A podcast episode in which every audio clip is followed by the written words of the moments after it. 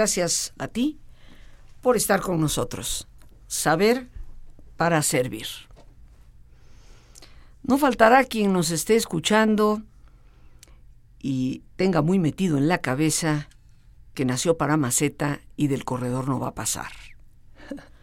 No faltará quien nos escuche y piense por diversas situaciones de su vida, infancia, adolescencia, algunas experiencias tal vez inclusive de trabajo o una relación de pareja tóxica, que piense que es que la cabeza no me da. Yo realmente no puedo, ni sé cómo. Hay quienes nacen inteligentes y hay quienes no.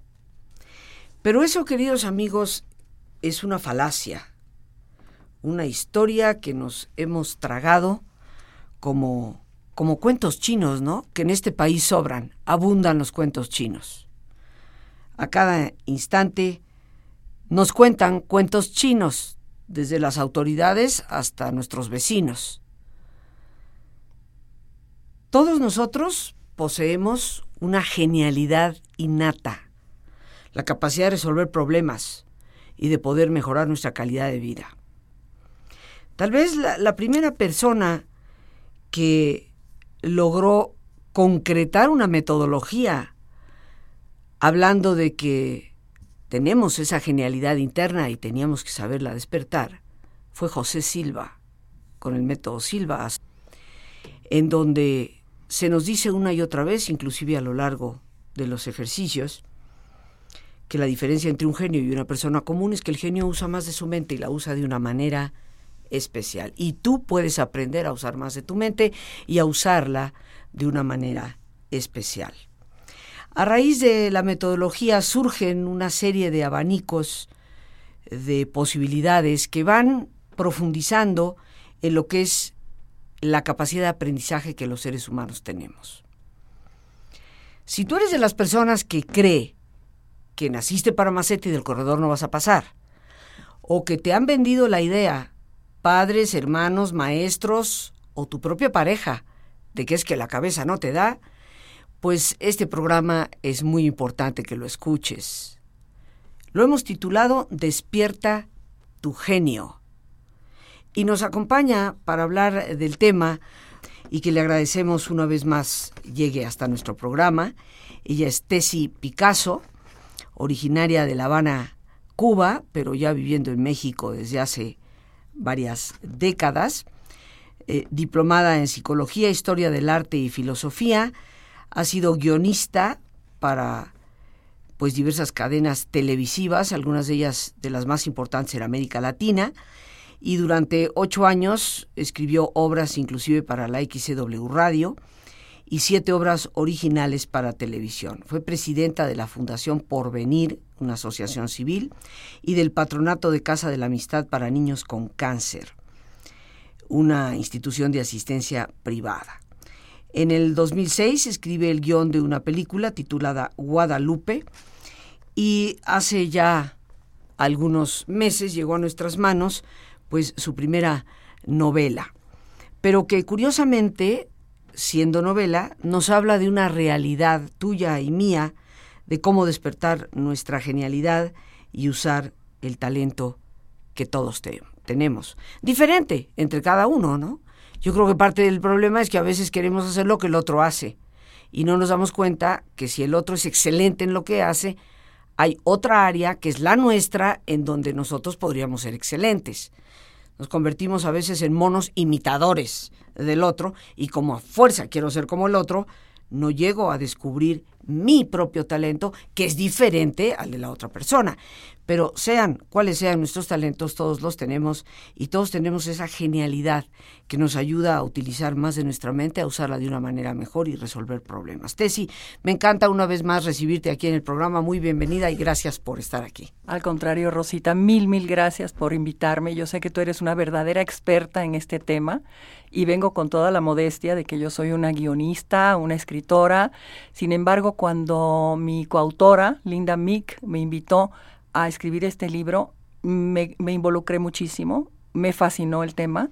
Eh, también yo había tenido hijos que habían tenido algunas dificultades para encontrar su genio y actualmente un nieto que lo veo florecer y soy la más feliz. Y entonces me sentí verdaderamente identificada con esta historia. Eh, creé unos personajes, Diego y Alma, que creo que todo nuestro auditorio, en un punto o en otro, se pueden identificar con Diego y con Alma, con su baja autoestima, porque todos en algún momento, nuestra educación tradicional, nuestros padres, nuestros maestros, las figuras de autoridad, nos dijeron al principio de nuestra vida que niño no hagas eso, niño qué tonto eres, niño cómo es posible que actúes de esa manera, no digas esas cosas, cállate. ¿Y cuántas veces hemos oído eso en nuestra infancia, incluso en nuestra edad adulta? Por cada vez que te dijeron, sí, claro, qué bien, así es como, como se hace, excelente. Si nos hubieran dicho lo contrario, la misma cantidad de veces, sí, claro, excelente, que las veces que nos dijeron que no podíamos, seguramente desde muy temprano habríamos podido, podido descubrir el genio. Sin embargo, pues ante la realidad de que ya somos adultos, primero que todo, bueno, que los padres lo puedan corregir oportunamente y dejen florecer el genio de sus hijos. Pero además, si ya somos adultos y queremos corregir nuestra vida, tenemos toda la capacidad y toda la posibilidad de descubrir nuestro genio. El cerebro es increíble, es una herramienta increíble, es de una plasticidad, o sea, de una posibilidad de modificarse extraordinaria. Es una herramienta para llevarnos a la felicidad, para modificar nuestra conducta, para modificar nuestra vida y la de la comunidad impactándola de otra manera. Ciertamente que dices una, una gran verdad y algo, queridos amigos, que deberíamos explorar de manera más profunda. El cerebro es como plastilina. Puede cambiar sus formas, sus maneras, sus procesos. Cuéntanos, ¿por qué es importante el despierta tu genio y qué es lo que tú le dirías a cualquier persona que cree que nació para maceta del corredor no va a pasar qué cosas debemos de aprender a explorar, descubrir y potenciar para salir de ese esquema tan rígido y tan limitante. Pues como tú acabas de mencionar, las características del cerebro son importantes de conocerse. Eh, en efecto, tenemos un hemisferio derecho y uno izquierdo. El derecho es donde está la creatividad, donde están los sueños, donde están los proyectos. Y el izquierdo es lineal y ordenado generalmente todos tenemos un hemisferio dominante. Las personas que tienen un hemisferio derecho muy desarrollado, o es, es, el que domina su personalidad, generalmente están siempre soñando, imaginando, creando proyectos, etc. Pero ¿cuántos de esos genios locos vemos fracasar y no llegar a nada?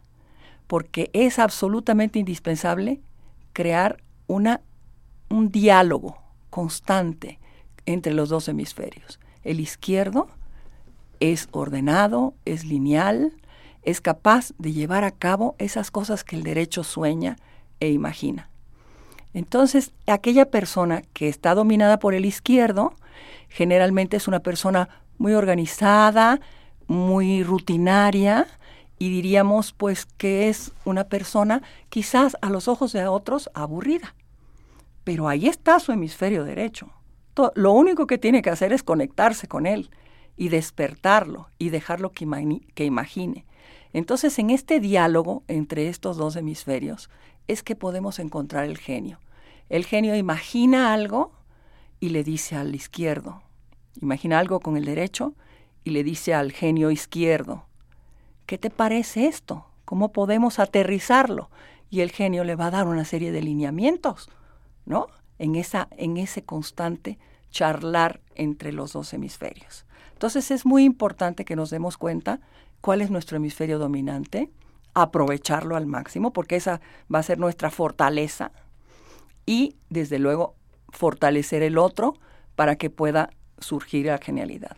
La otra cosa que debemos así de saber del cerebro es que tenemos tres cerebros. Uno que es el reptiliano, que es el primer cerebro que tuvo un ser vivo, que salió del mar y que aún tienen los reptiles y por eso se llama de esa manera.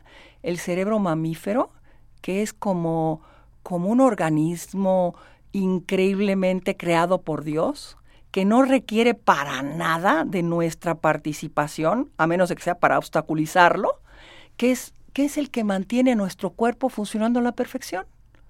¿A poco tenemos que decirle al corazón, oye, tienes que palpitar tantas veces, llevas muy pocas vueltas de la sangre que entra a mi cerebro y que pasa por mis pulmones? No tenemos que preocuparnos, ahí está todo funcionando a la perfección, a menos de que le pongamos un traspiés, porque también lo podemos perjudicar con malas costumbres, etcétera, algo que no vale la pena ni explorar porque todos sabemos. Y el tercero, que es el sombrero pensante, la neocorteza. Esta neocorteza que es donde reside la inteligencia, la genialidad.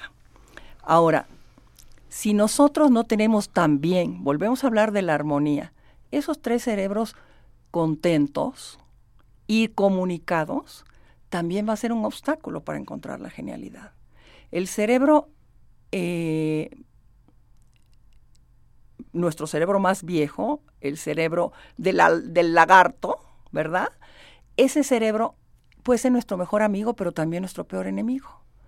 Ese cerebro es el que nos invita a la vida, el que nos va a ayudar a tener una relación sexual satisfactoria.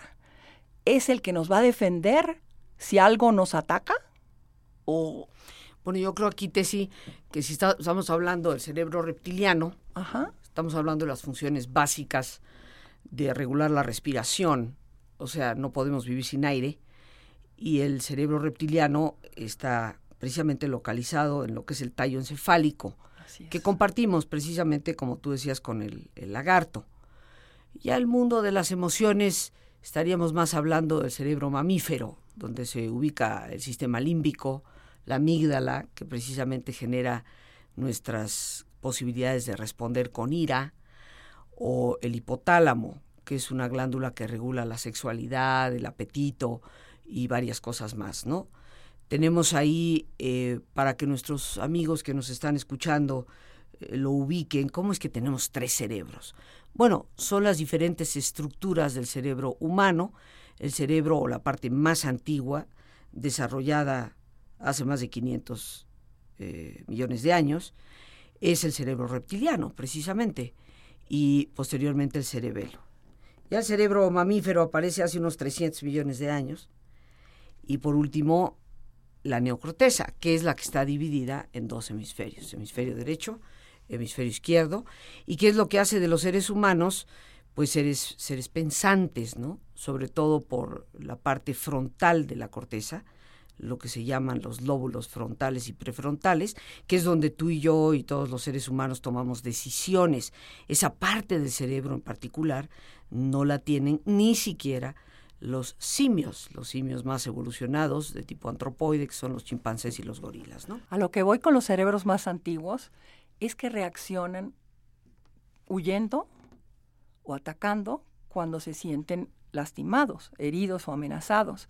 Entonces, también el ser humano guarda los recuerdos de todas esas agresiones que el niño recibió en los primeros años de su vida. Y cada vez que se sienta agredido nuevamente en su edad adulta, va a, hacer la misma reacción a, esconderse o meterse dentro de sí mismo, o sea, a huir de una responsabilidad o de un problema o de una situación, o agredir y se puede volver una persona agresiva. Realmente eso no es más que una reacción que debemos corregir y esta es, es a donde iba. La manera de corregirlo, como dijimos al principio, es la plasticidad del cerebro. Nuestro cerebro crea caminos neuronales, como cuando aprendemos a caminar o a nadar o a andar en bicicleta y, o a manejar o cualquier cosa que hacemos automáticamente y crea un camino neuronal. También para estas reacciones hay caminos neuronales.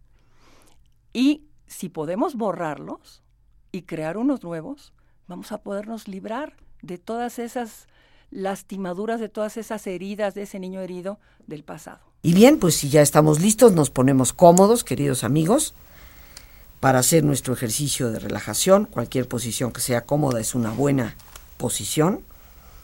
Y si te es posible hacer el alto completo, que mejor que cerrar tus ojos. En una posición cómoda, con tus ojos cerrados, te pido que respires profundamente, tomando conciencia del entrar y el salir del aire en tu cuerpo, imaginando cómo al inhalar, así como llevas oxígeno a tus células, inhalas también serenidad para tu mente. Imaginando cómo al exhalar, así como tu cuerpo se libera de toxinas, tu mente también se libera de todas las preocupaciones y todas las tensiones. Respira profundamente.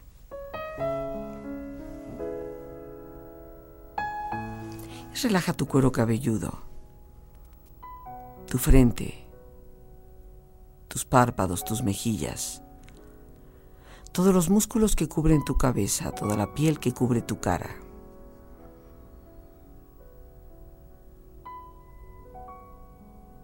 Relaja tu cuello y tu garganta, siente su flexibilidad, equilibrio, balance.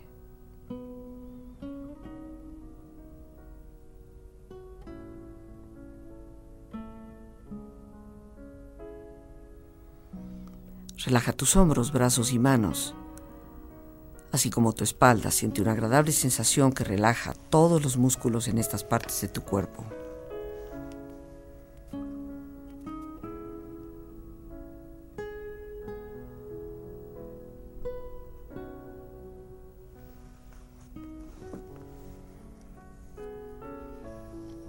Relaja tu pecho exterior e interiormente.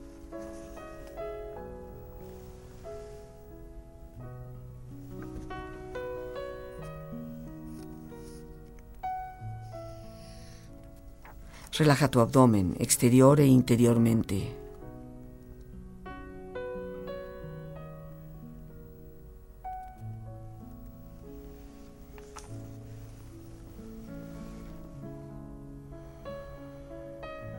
Relaja tus muslos, tus rodillas, siente la piel, la vibración de la piel que cubre estas partes de tu cuerpo.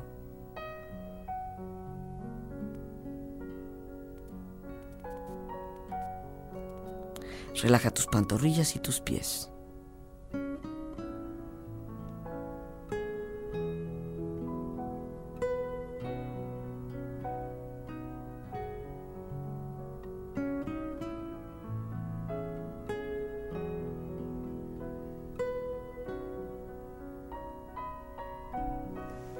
Con tu cuerpo relajado, proyecta en tu mente la imagen de un lugar ideal para el descanso.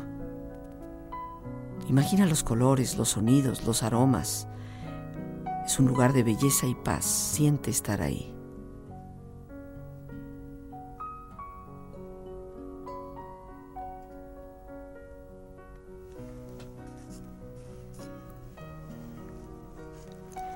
Con tu cuerpo relajado y tu mente serena, reflexiona. La vida siempre es una oportunidad. Aprovechala. La vida siempre tiene belleza. Admírala. La vida es un sueño. Hazlo realidad. La vida es un reto. Afróntalo. La vida es un deber. Cúmplelo. La vida es preciosa. Cuídala. La vida es amor. Gózalo. La vida es un misterio devélalo. La vida es promesa, cúmplela. La vida es tristeza, supérala. La vida es un himno, cántalo. La vida es aventura, vívela. La vida es felicidad, merécela. La vida es vida, defiéndela disfrútala.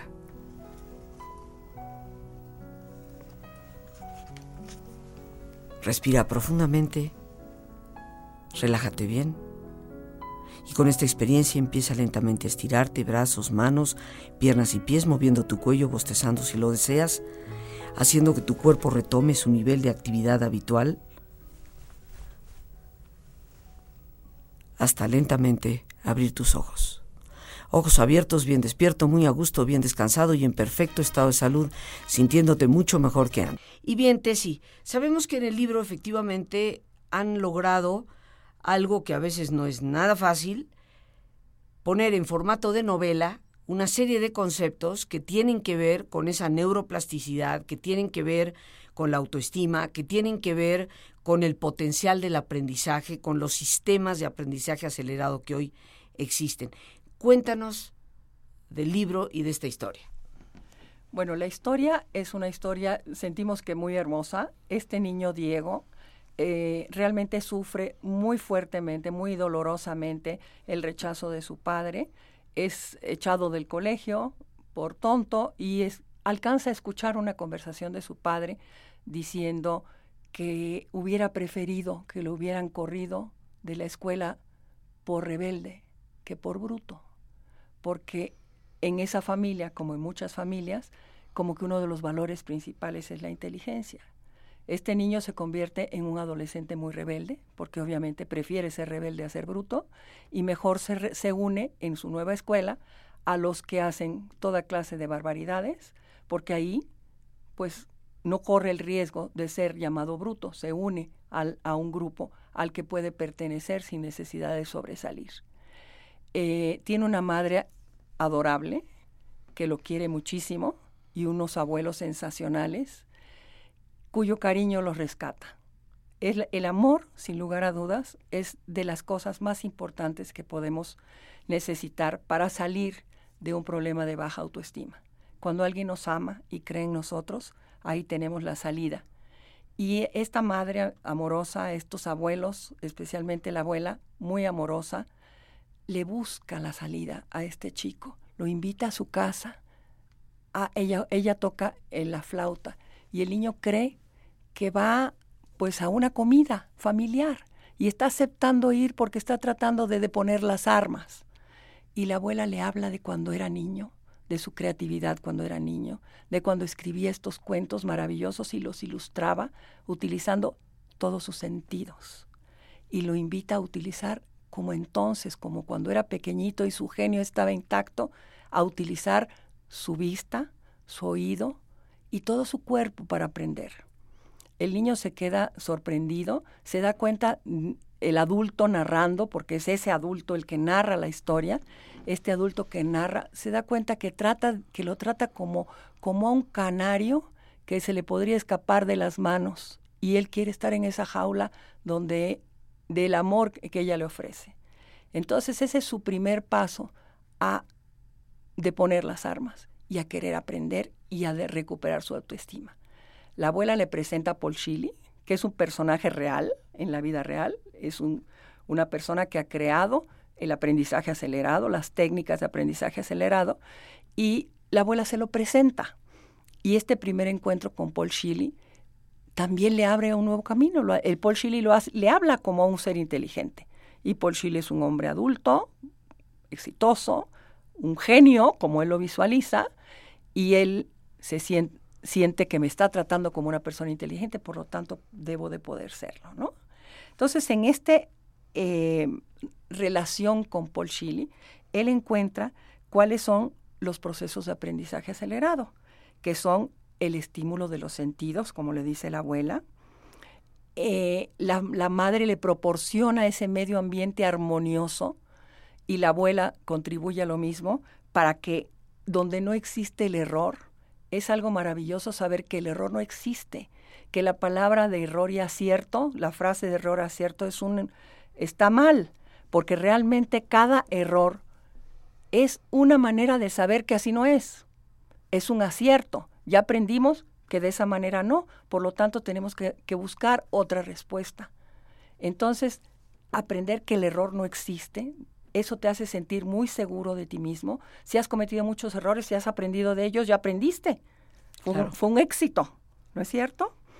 A aprender de una manera divertida, a explorar, a hacer del aprendizaje una aventura, a, ponerse retos, a retroalimentar Paul Shilly y todos quienes participan en su educación empiezan a retroalimentarlo positivamente en cada uno de sus éxitos, descubre la maravilla de visualizar y, y poder alcanzar lo que visualiza, aprende a dialogar, a discutir, a presentar, a representar juegos y roles, que es una manera de despertar nuestra imaginación y nuestra creatividad que nos lleva a, esa, a esa eh, inteligencia completa.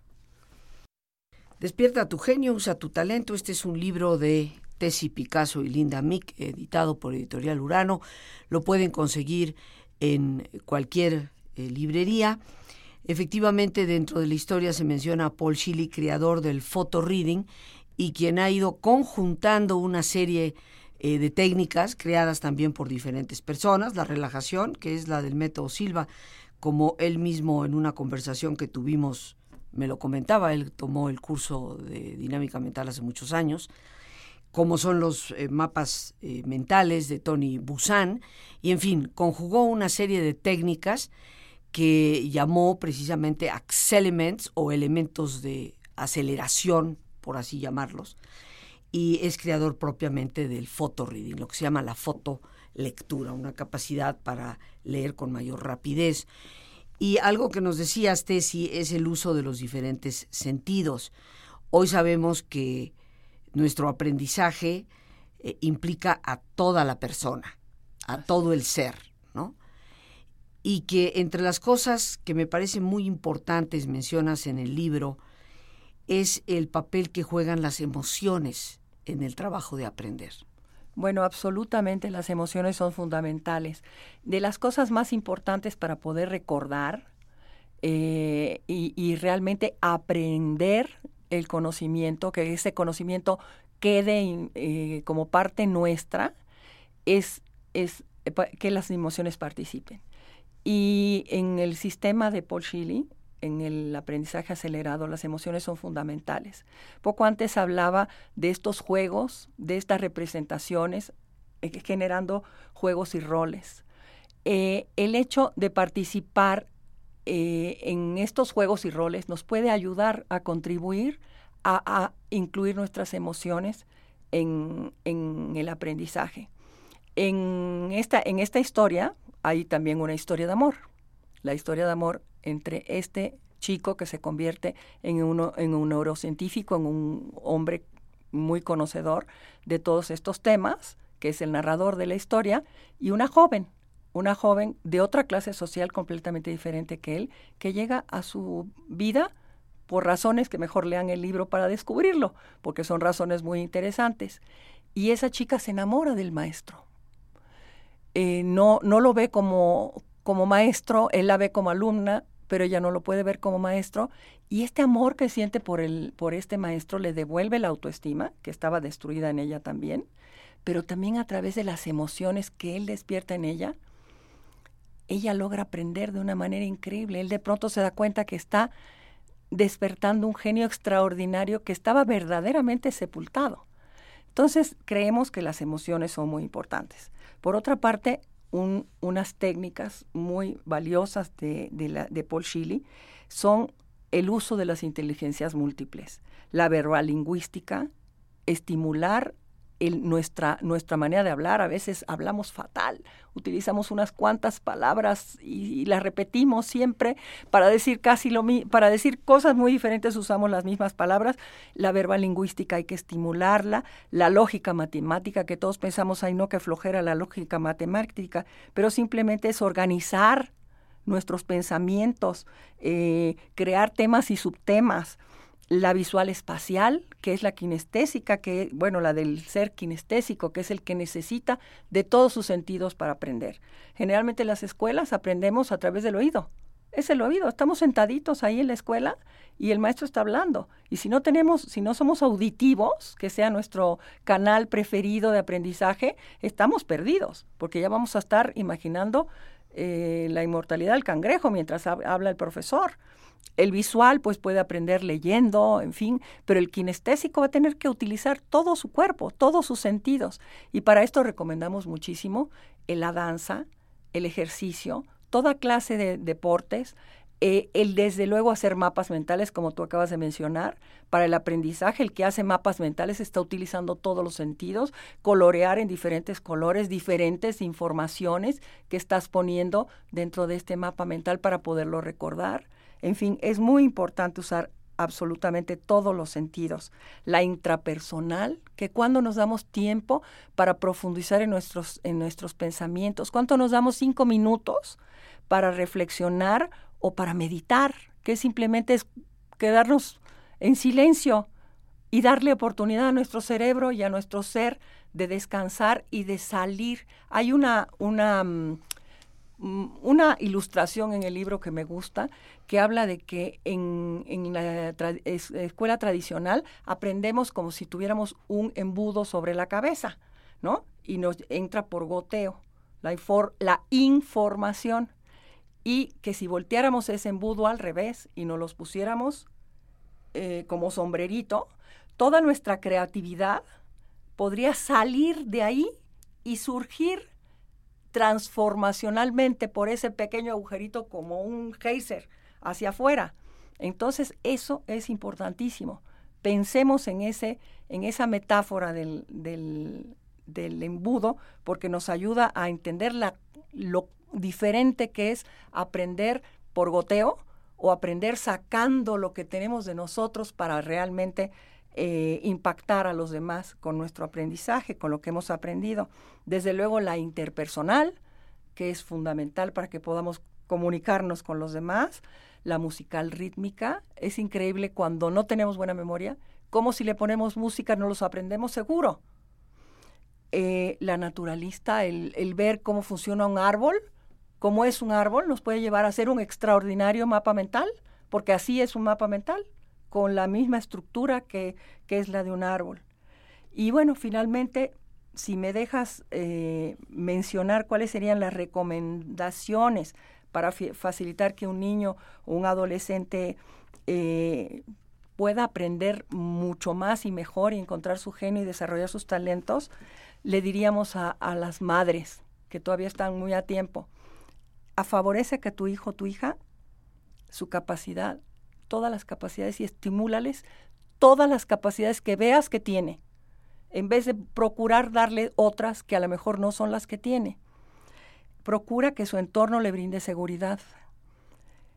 Una seguridad emocional es fundamental para que su autoestima esté tranquila y pueda desarrollar todo lo que tiene. Retroaliméntalo positivamente cada vez que hace algo bueno, que hace algo bien. No le hagas ver que, que algo está mal, porque algo que está mal aprendió a que así, que así no, o sea que de todas maneras es un logro. Eh, enséñale cómo funciona el cerebro y la maravilla que es, porque sí, el saber cómo es. Bueno, habría que indicarle que algo está mal. Ahora, que eso es algo que le enseña a cómo hacerlo mejor. Exactamente, que si algo hace mal, está el aprendizaje de que así no es, ¿no? O sea, sí sabemos que existe, que existe algo que hicimos mal, pero digamos que si no lo eh, etiquetamos como ya metiste la pata, no, pues ya aprendiste que así no. Es un enfoque diferente, pero es lo mismo, ¿no? Así no, pero en vez de decirle así no, ya aprendiste que así no. Vamos a aprender de otro modo en, en saber que así sí. Estimúlalo a tomar notas haciendo mapas mentales, es importantísimo. Y sobre todo, pues quiérelo. Quiérete a ti mismo, porque tú también eres ese niño herido tú también eres ese niño herido que fuiste en algún momento. Yo creo que esta es la clave de todo, ¿no? El amor, pues no es un tema de filosofía, es un tema de realidades psicológicas para el ser humano y el amor nos rescata de cualquiera de nuestras tormentas y nos ayuda, nos favorece el crecimiento. Yo quiero dar las gracias a Tessy Picasso que nos ha acompañado el día de hoy. Le felicito por su libro Despierta tu genio, usa tu talento, de editorial Urano. Es las gracias a Dios por este espacio que nos permite, a ti el más importante de todos una vez más. Gracias por tu paciencia al escucharme, por ayudarme siempre a crecer contigo. Que Dios te bendiga.